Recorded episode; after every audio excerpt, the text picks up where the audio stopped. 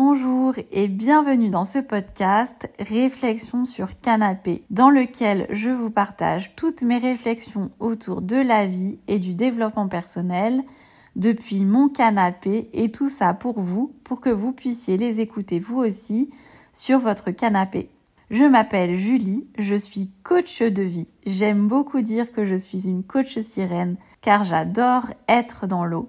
Et dans tous mes épisodes de podcast, je vous accompagne, comme dans mes accompagnements, vers un plus grand épanouissement dans votre vie. J'accompagne toutes les personnes qui se sentent bloquées, qui ne se sentent pas alignées dans leur vie, pour plus d'épanouissement, pour suivre leurs envies et faire tout ce qui leur fait plaisir dans leur vie. À tout de suite!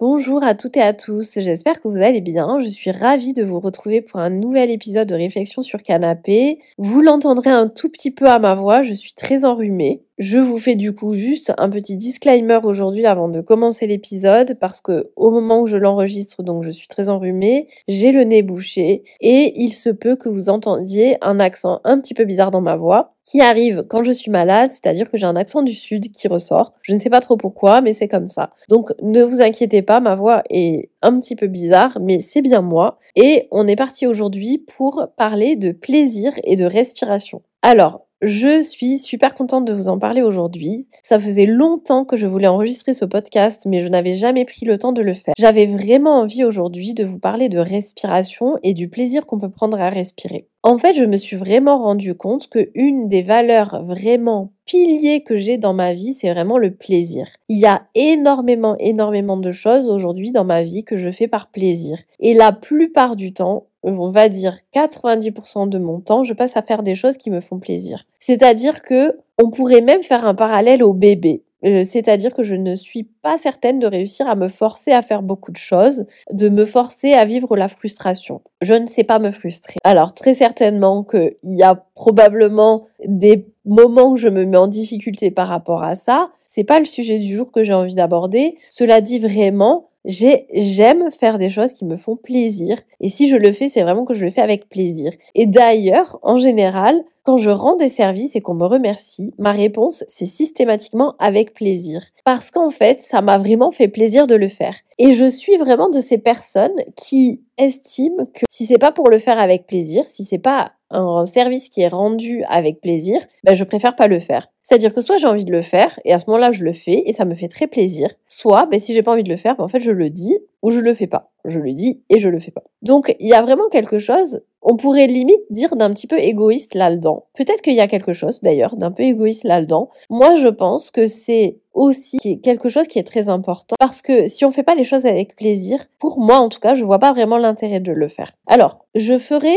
mais peut-être que je le ferai un petit peu plus tard dans ce podcast, une différence entre faire les choses qui nous font plaisir, faire les choses qui nous mettent en joie, et ne pas faire quelque chose qui pourtant à long terme pourrait nous faire du bien, mais simplement parce que ah ça nous fait chier. Et ça, je, je pense que je ferai ce focus-là un tout petit peu plus tard parce que j'ai vraiment d'abord envie de parler du plaisir. Et j'ai envie de faire un focus aujourd'hui sur le plaisir par rapport à la respiration. Donc vous savez très certainement que moi, je propose des séances de breathwork, c'est-à-dire de respiration guidée, de respiration consciente, tous les lundis à 19h30 en live sur Zoom. J'essaye autant que possible régulièrement de proposer des séances en présentiel. Pour l'instant, c'est dans l'île de Ré, là où je suis. Fois, c'est aussi à Paris, puisque régulièrement, je vais à Paris. Donc, le breathwork, pour moi, c'est vraiment quelque chose, j'en ai déjà parlé dans d'autres, que j'ai découvert il y a plusieurs années, en 2020, au moment où j'étais vraiment en dépression et où c'était très compliqué. J'ai découvert la respiration et au fur et à mesure, mais j'ai adoré ça. Et j'ai adoré ça parce qu'en fait, j'ai adoré les sensations que ça me procure. Et j'avais envie de faire un focus sur ça aujourd'hui parce que souvent, maintenant, quand on entend parler de breathwork, donc de respiration conscience, on pense souvent à des choses très intenses qui peuvent être lourdes, où on peut avoir des sensations physiques qui peuvent être bloquantes, etc. Et d'ailleurs, souvent, quand on présente ce qui peut se passer pendant un breathwork, ben, il y a un peu quelque chose qui fait peur. En tout cas, c'est vraiment la sensation que j'ai eue et j'avais envie d'en parler aujourd'hui parce que vraiment, moi, une des raisons principales pour lesquelles j'en fais pour moi et du coup j'ai envie de le partager, c'est parce que c'est des sensations qui, selon moi, m'apporte énormément de plaisir. Donc je voudrais vraiment revenir sur cette chose qui fait un petit peu peur dans le breathwork. Alors déjà le terme. Je n'ai pas encore trouvé de terme qui me correspondrait mieux, qui serait autre chose que breathwork, que malgré tout ça reste quelque chose d'assez connu quand on parle de breathwork. En tout cas parmi, euh, on va dire, les personnes qui ont un, un pied dans le développement personnel. Mais aussi le breathwork, je suis désolée, Pardon, je fais juste une parenthèse, je suis désolée si vous m'entendez un tout petit peu respirer pendant cette séance, pendant ce, cet épisode. Euh, j'ai vraiment le nez très bouché. Donc, fin de la parenthèse. Je, ce que j'aime vraiment dans le breathwork, c'est vraiment ces sensations. Et c'est hyper dommage parce que je trouve que on a une fausse image du breathwork qui est vraiment que c'est quelque chose de très impressionnant, qu'il peut y avoir des douleurs physiques, émotionnelles, comme si c'était un peu quelque chose de spectaculaire. Évidemment que ça peut être fort, mais ça peut aussi être très subtil. Les expériences peuvent être très variées, mais pour moi, ce qui revient systématiquement, c'est le plaisir. C'est vraiment la joie de me dire waouh, mais ça va être vraiment un moment fort, il va y avoir des choses qui vont se passer et ça va être donc je voudrais un petit peu comme casser les images qu'on peut avoir du breathwork et donc ce que je disais c'est que je n'ai pas encore trouvé de mots qui me correspondraient mieux, qui soient un petit peu plus vendeur que breathwork. Donc pour l'instant par défaut j'utilise ce mot. Mais évidemment on pourrait utiliser respiration consciente. Euh, moi j'ai plein de personnes qui parlent de souffle, je sais pas, du souffle magique, de souffle, je sais pas, divin, si on a envie d'utiliser ce mot, vraiment de la respiration libératrice, si on a envie de, parler de ça aussi. En tout cas, vous voyez, il y a vraiment comme quelque chose de très puissant à, cette respiration. Mais pour l'instant, moi, j'utilise encore le terme breathwork. Mais ce qui m'a vraiment le plus marqué quand j'en ai parlé récemment à des personnes qui connaissaient, c'est vraiment, oh là là, mais euh, moi, j'oserais pas faire ça en ligne, par exemple, parce que ça serait, c'est quand même des séances fortes où il peut se passer des choses vraiment très impressionnantes et j'aurais peur d'être seule chez moi. Bah, c'est très intéressant d'avoir parlé de ça et je remercie vraiment ces personnes qui m'ont dit ça parce que moi, pour le coup, je n'avais vraiment pas cette vision parce qu'au contraire, moi, en étant chez moi, je me dis, je me connais. Je connais ma respiration, je connais mon souffle, j'ai vraiment confiance dans cette respiration qui s'installe et au contraire le fait d'être chez moi pour moi me permet d'expérimenter des choses que je ne m'autoriserais pas forcément à expérimenter en groupe en étant en présentiel. Et c'est pour ça aussi que j'ai un petit peu envie de parler de ça aujourd'hui parce qu'en fait, je pense qu'il y a beaucoup de croyances qui se sont cristallisées autour du breathwork qui ne sont pas forcément tout à fait justes et j'aimerais un petit peu remettre les choses à leur place. Pour moi, la respiration, c'est vraiment quelque chose d'ultra puissant qui me permet énormément de choses, comme je le dis, qui me, qui me vraiment me font plaisir par rapport à ce qui peut faire peur par rapport à la respiration, par rapport à une séance de breathwork, quand on dit que ça peut être assez intense. J'ai envie de dire oui, évidemment, une,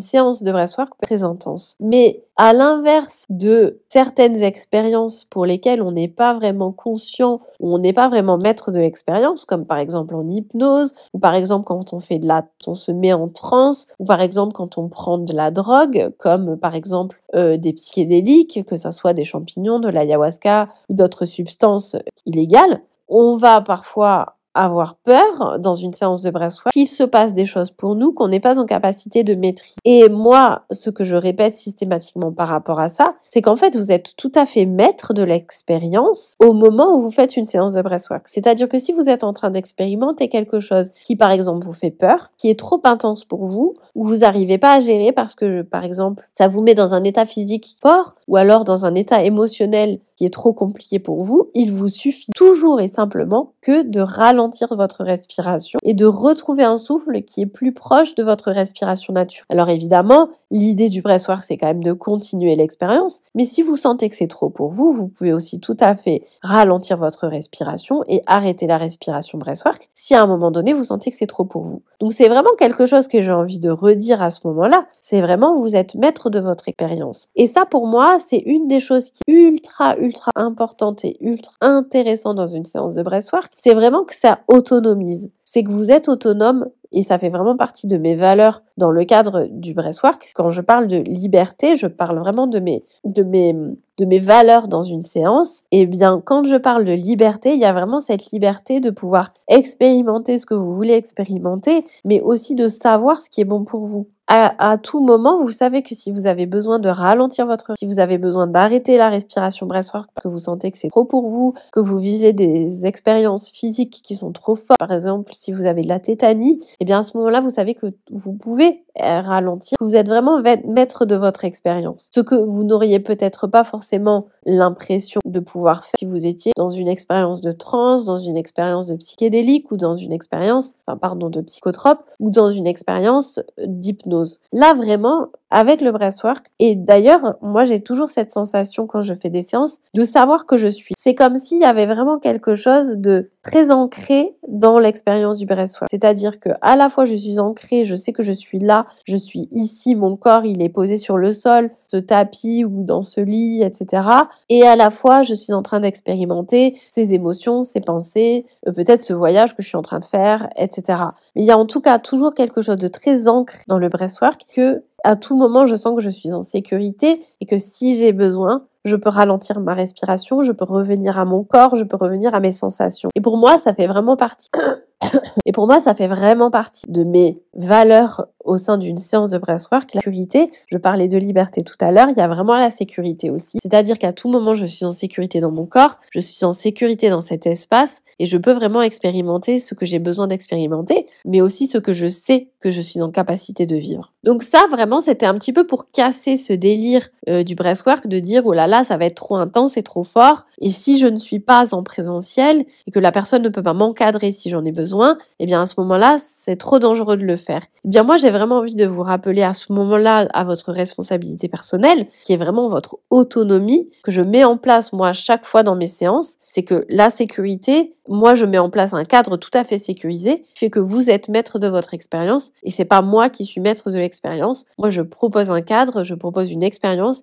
et vous vivez ce que vous avez envie de vivre. C'est comme si j'étais, je disais beaucoup ça dans mes premières séances de breathwork que je guidais en 2020. C'était vraiment que moi je, je suis juste le fil rouge que vous pouvez suivre, que ça soit à travers ma voix ou à travers ma présence physique en fonction de l'espace qui est ouvert, en présentiel ou en ligne. Et c'est juste ce, cette ligne rouge, ce fil rouge conducteur qui est là pour vous, pour vous aider, comme si vous, vous marchiez votre chemin et que moi j'étais là à côté pour vous à la limite vous tendre la main si à un moment donné vous avez l'impression que vous pourriez peut-être perdre votre chemin ou euh, tomber. Mais quoi qu'il en soit, c'est vous qui suivez le chemin que vous avez envie de prendre, à la vitesse que vous avez, à laquelle vous avez envie d'aller, et selon ce que vous avez envie d'expérimenter. Et ça, pour moi, c'est très important, parce que selon moi, le breathwork est un outil extrêmement puissant de connaissance de soi. Et la connaissance de soi, il y a que soi-même qui peut l'expérimenter. Il y a que vous, dans votre cadre, avec vos propres règles, vos besoins,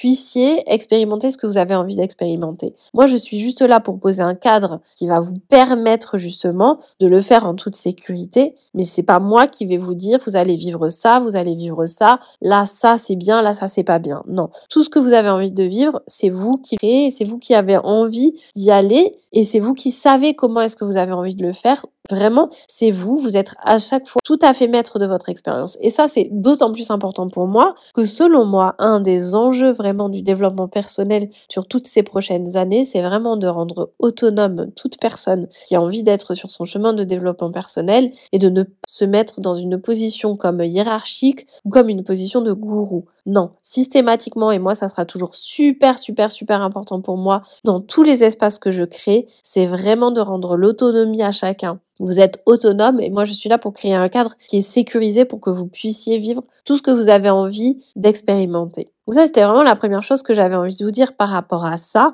par rapport au fait que parfois on a peur que si on n'est pas en présentiel avec le facilitateur de la séance de breathwork, à ce moment-là, on est plus en danger. Vous n'êtes pas en danger parce que vous êtes chez vous. Au contraire, vous êtes chez vous et donc vous savez que vous êtes dans un cadre qui est encore plus sécurisé parce que c'est votre cadre à vous. C'est le cadre que vous choisissez de mettre pour votre expérience. Vous êtes dans un espace dans lequel vous vous sentez bien et vous pouvez parfois expérimenter des choses que vous vous autoriseriez pas dans un cadre collectif en groupe. Pourquoi je vous dis ça? Parce que par exemple, quand on est dans un cadre en groupe, on entend les autres. On peut entendre les autres, il peut y avoir le bruit de la respiration des autres, le bruit que vont faire les autres dans leur expérience, il va y avoir peut-être du coup des limitations qu'on va se mettre parce qu'on est dans un espace collectif, qui est normal aussi parce que quand on est dans un espace collectif, c'est on est dans un espace collectif, donc du coup on est dans un cadre très différent. Mais quand on est dans un espace collectif en groupe, en ligne, eh bien finalement c'est comme si on était dans un espace individuel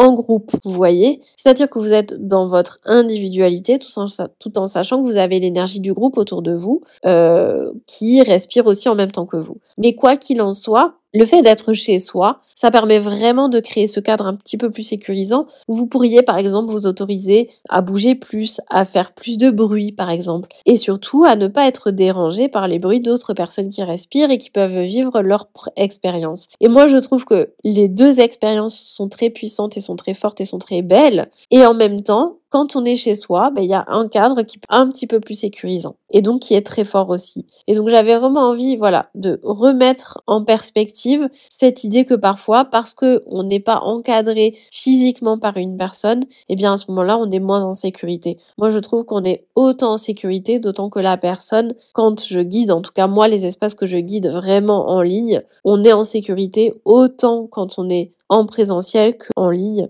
je m'en assure, parce que je mets en place des conditions dans le cadre de mes séances qui font que vous êtes autant en sécurité parce que je suis autant là pour vous, que ce soit en présentiel ou en ligne. Je mets un point d'honneur à ce que ça soit le cas, et c'est pour ça d'ailleurs que les espaces que j'ouvre ne sont pas des espaces où il y a trop de monde. En général, ce sont plutôt des petits groupes, parce que c'est comme ça que je me, que je peux être là pour chaque personne qui est dans ce groupe-là. Voilà. Donc ça, c'était une des premières choses que j'avais envie de partager. Et comme j'ai envie vraiment de partager aujourd'hui sur cette notion de plaisir, j'ai vraiment envie qu'on aille au bout de tout ce qui peut euh, encore mettre des barrières à cette notion de respiration, parce que pour moi, la respiration, c'est vraiment quelque chose qui peut du plaisir. Pourquoi? Parce que quand on va respirer, j'en ai déjà parlé, je pense, dans certains posts Instagram que j'ai pu publier ces dernières semaines. Pour moi, quand on va vraiment respirer, il va y avoir comme beaucoup d'oxygène qui va être intégré dans le corps, puisqu'en fait, on va pas faire de pause entre son inspiration et son expiration, donc on va venir mettre beaucoup d'oxygène à l'intérieur de son corps. Et quand on met beaucoup d'oxygène à l'intérieur de son corps, il peut y avoir comme un état de conscience modifié, comme une certaine ivresse qu'on va ressentir dans son corps, parce qu'on va avoir un petit peu comme cette... Euh, ouais, je parle vraiment d'ivresse parce qu'il va y avoir comme quelque chose de l'ordre de la on va avoir un peu la tête qui tourne, euh, un peu comme quand on boit de l'alcool et qu'on se sent un petit peu ivre, sauf que bah, là pour le coup il n'y a pas du tout d'effet secondaire de l'alcool, pas du tout de danger lié à l'alcool, etc.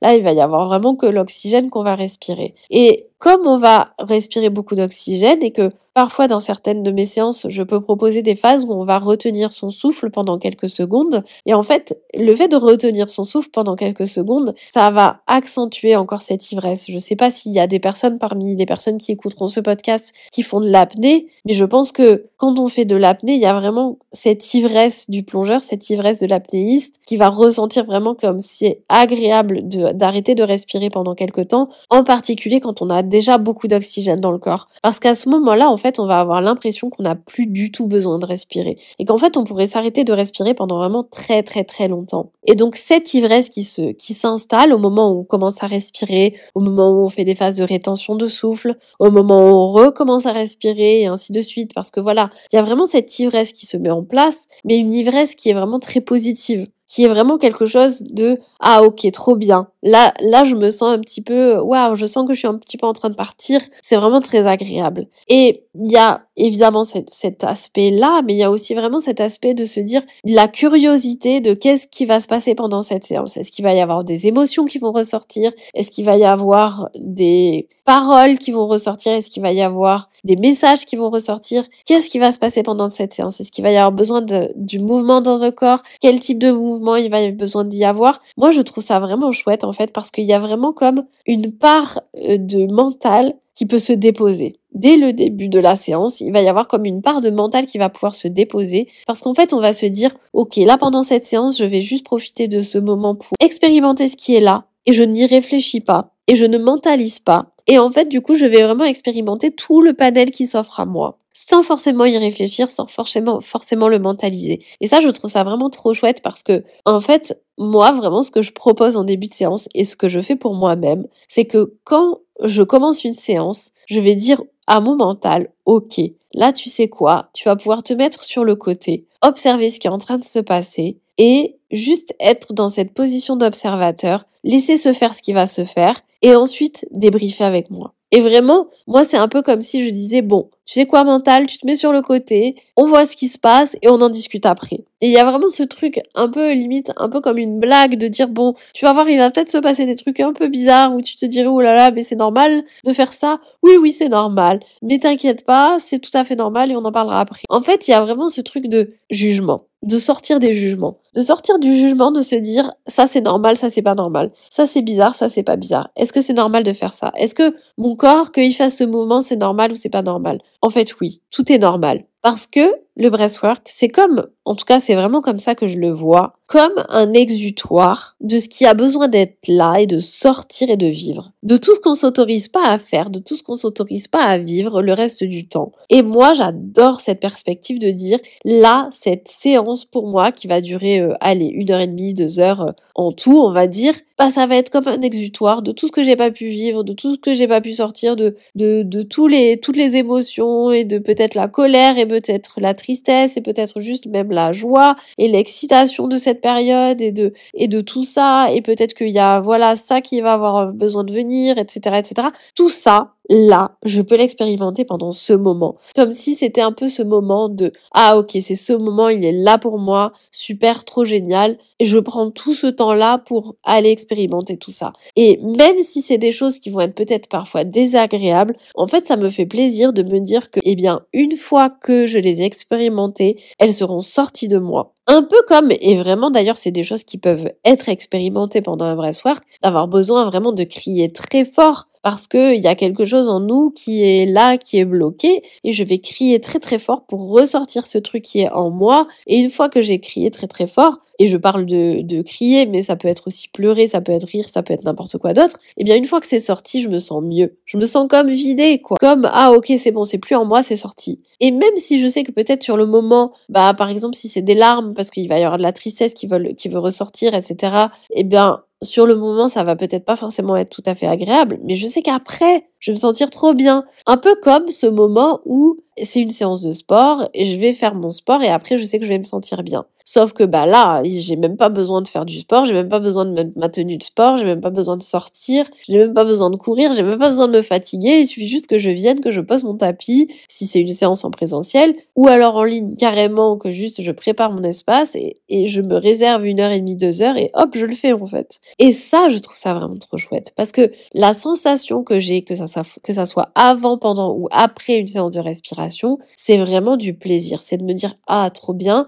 Là, je sais que pendant les deux prochaines heures, tout ce que je vais expérimenter, ça va me recharger pour après. Ça va faire que je vais réussir à relâcher tel ou tel truc sans forcément avoir d'attente. Hein. Mais en tout cas, voilà, de dire il va y avoir des choses qui vont se passer ou peut-être qu'il va rien se passer parce que ça sera un petit peu plus subtil pour moi aujourd'hui. Mais en tout cas, il y aura vraiment quelque chose de ok, après la séance, je me sens trop bien. Et peut-être qu'après la séance, je me sentirai pas forcément trop bien si j'ai vécu des choses qui sont désagréables. Mais en tout cas, je sais que je les aurais vécues parce qu'elles m'auront permis de relâcher quelque chose. Et rien que la perspective de ça, je sais que ça va être chouette à un moment donné. Et même de façon générale, hein, vraiment pour moi, une fois que j'ai vécu la séance, je sais qu'après je me sens bien. Il y a vraiment pour moi une notion de plaisir autour de la respiration. Parce qu'en fait, il y a aussi ce truc de me dire, prendre du plaisir à respirer, c'est aussi vraiment reprendre du plaisir dans sa vie. C'est remettre vraiment le plaisir au centre de ma vie. Et comme je vous partageais moi aussi en début de podcast, c'est vraiment de dire, moi je me sens en général portée par des choses qui me font plaisir. Donc je fais les choses qui me font plaisir. Et si ça me fait pas plaisir, ben je vais pas le faire parce que bah ça veut dire que c'est bof bof. Et si c'est bof bof, ben en fait du coup ça sert à rien. On n'est pas là pour vivre une vie euh, bof bof. On est là vraiment pour vivre une vie de kiff, on est là pour vivre une vie qui nous fait plaisir et si c'est pas pour ça, ben ça sert à rien. Vous voyez, j'ai vraiment ce raisonnement. Hein. Alors, et là, du coup, je vais faire un petit peu ma parenthèse que je voulais faire au début par rapport au fait de faire que des choses qui nous font plaisir. Parfois, on est obligé de faire des choses qui nous font pas forcément plaisir pour un but à plus long terme qui va nous faire plaisir. Par exemple, faire sa comptabilité, ça nous fait pas forcément plaisir. Sauf que, pourquoi est-ce que je fais ma comptabilité? Parce qu'après, je vais me sentir grave bien, parce que je me dis, ok, tout est propre, tout est clean.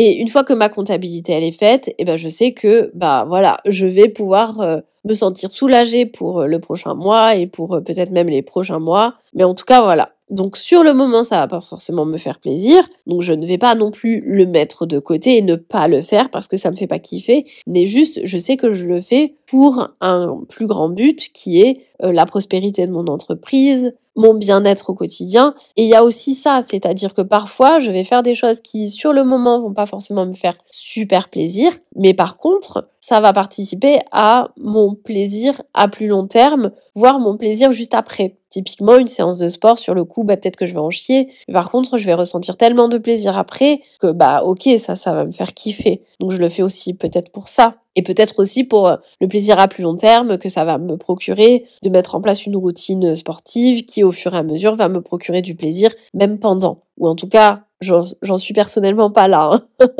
Mais en tout cas, voilà, de pas non plus aller dans euh, le travers de cette notion. Et c'est pour ça que je, veux faire vraiment ce point d'attention maintenant que on, ne pas confondre faire les choses qui nous font plaisir et faire exclusivement les choses qui nous font plaisir avec une forme de récompense de vraiment qui est qui est un petit peu une société dans laquelle on vit aujourd'hui. On vit vraiment dans une société de récompense. On vit dans une société où notre dopamine est vraiment euh, sur euh, sollicitée. On va faire des choses avec des, des récompenses immédiates. Et c'est important aussi à ce moment-là je pense de faire des choses qui nous font profondément plaisir parce que on sait que c'est quelque chose, une vision un petit peu plus long terme, un petit peu plus euh, lointaine dans le temps, on va dire, avec parfois ben, des choses qui nous font un petit peu moins plaisir sur le moment, qui vont participer à un plus grand plaisir. Par exemple, les tâches ménagères. Moi, par exemple, je déteste passer aspirateur. Vraiment, c'est quelque chose, euh, je déteste faire ça.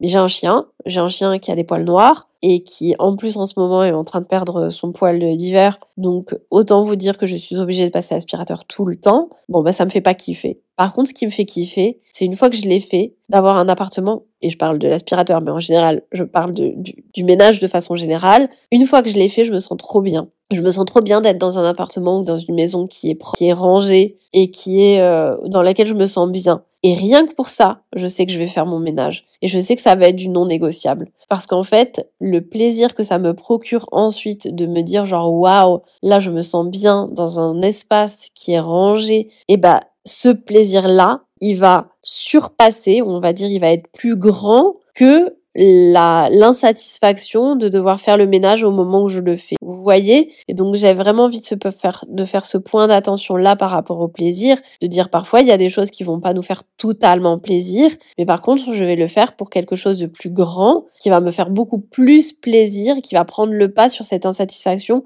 momentanée que je vais ressentir à faire quelque chose qui me fait un petit peu moins kiffer. Mais c'est vraiment important par contre, je dirais au quotidien d'avoir vraiment un cadre qui est du plaisir. Typiquement, le breathwork, c'est vraiment un cadre de plaisir. Même s'il y a certains moments où je vais parfois rencontrer des émotions qui sont un petit peu plus désagréables, que je vais parfois peut-être rencontrer des sensations qui vont pas forcément me faire kiffer, qui vont peut-être me ramener à des moments qui vont peut-être être un peu plus désagréables. Mais de façon générale, en fait, juste le principe même de la respiration, juste le principe même de prendre un petit peu plus d'oxygène que d'habitude, de faire un rythme de respiration un petit peu différent de d'habitude, Rien que ça, en fait, ça me fait suffisamment kiffer et ça devrait faire suffisamment kiffer pour rentrer dans le, dans le truc et vraiment être dans la séance de breathwork, faire le breathwork. Et vraiment, pour moi, la respiration, c'est vraiment un miroir de la vie. C'est vraiment une des choses qui m'ont été euh, inculquées quand j'ai fait ma première formation autour de la respiration. Euh, Live Breathwork, c'est vraiment se dire,